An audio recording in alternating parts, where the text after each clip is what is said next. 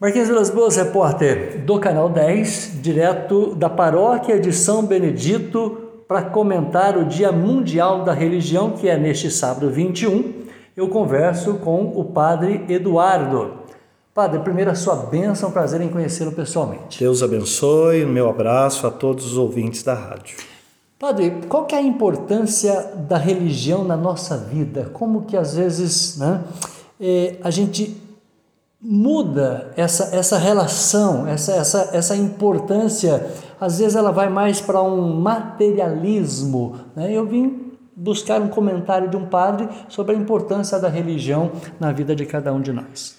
A religião na vida das pessoas, como a, como a própria palavra diz, né, religião significa religar. Então, a importância da religião é ligar as pessoas a Deus e ligar as pessoas entre si em Deus.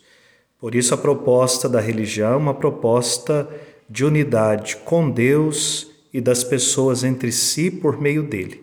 Então, o papel da religião na nossa vida é nos ajudar a encontrar com Deus e a nos cuidarmos fraternalmente uns dos outros. Agora, esse encontro é com Deus mas eu preciso entender que Deus está no irmão que está do meu lado. E muitas das vezes eu quero buscar a Deus, mas não quero olhar para o irmão. Também isso acontece? Para nós cristãos, o amor a Deus, ele não se separa do amor ao próximo.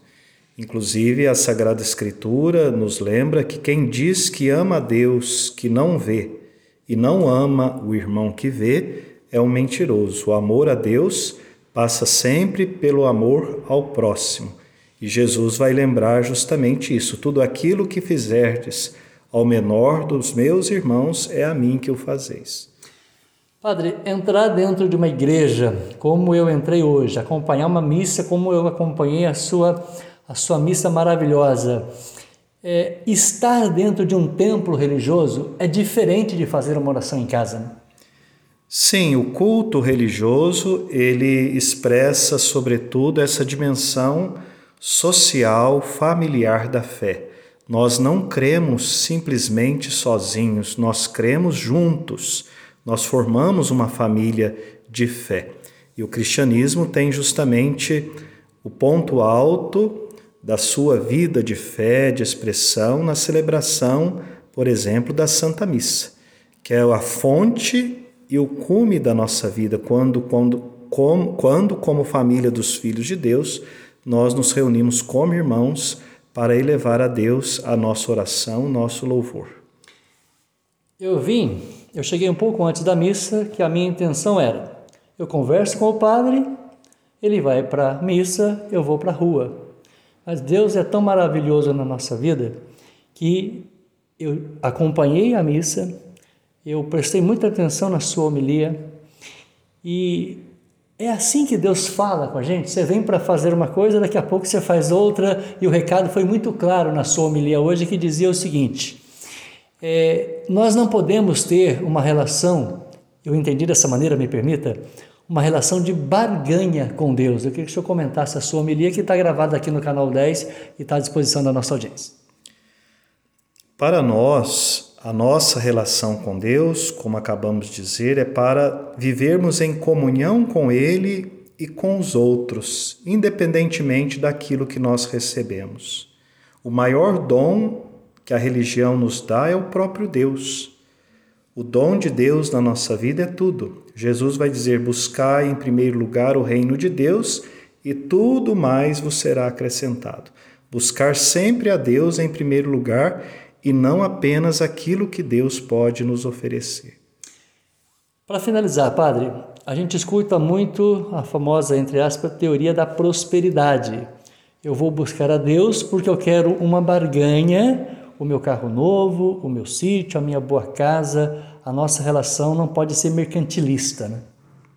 Sim, a relação com Deus, justamente por ser uma relação especial, ela não se baseia simplesmente nas relações humanas, especialmente numa cultura como a nossa, onde tudo é realizado na base da barganha, é, do toma lá, da cá, de eu ofereço isso, recebo aquilo.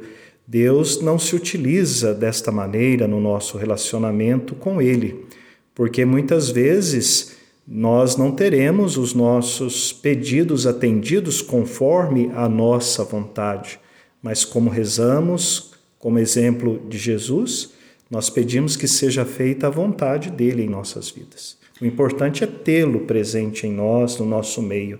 O mais vem por acréscimo. Só faltou, desculpa, um comentário, porque quando Jesus se perde dos seus pais, ele ficou, entre aspas, perdido dentro do templo. Né? Então, está na hora da gente, entre aspas, também se perder desta maneira, estar dentro de uma igreja, buscar a palavra, buscar mudar a nossa vida, é, de maneira a entender que essa nossa relação é a presença pela presença, e isso vai nos tornar, nos tornar uma pessoa diferente. Jesus não exclui o culto e as celebrações religiosas, mas, diferentemente do sacerdócio do Antigo Testamento, Jesus não vivia apenas no templo, mas no meio das pessoas. Ou seja, quando nós, como cristãos, como pessoas religiosas, celebramos a nossa fé, isso não nos deve separar da vida, do cotidiano, do dia a dia. Pelo contrário, o culto deve nos fazer levar para a vida a mensagem de que somos chamados a amar a Deus e ao próximo em todo e qualquer lugar. O culto alimenta de verdade o verdadeiro sentido da nossa fé e não nos aparta da vida. Esse é o Padre Eduardo conversando com a nossa audiência aqui do canal 10. Padre, o senhor é daqui mesmo, para quem ainda não conhece o senhor? Eu sou pároco aqui da paróquia São Benedito de Itajubá desde 2020. Sou natural de Santa Rita de Caldas. Pertenço à Arquidiocese de Pouso Alegre. Prazer te conhecer. Prazer todo meu. Muito obrigado por falar com a gente. Obrigado. Tá aí, Padre Eduardo conversando com a audiência através do nosso Canal 10. Eu sou Marquinhos Vilas Boas, repórter do Canal 10.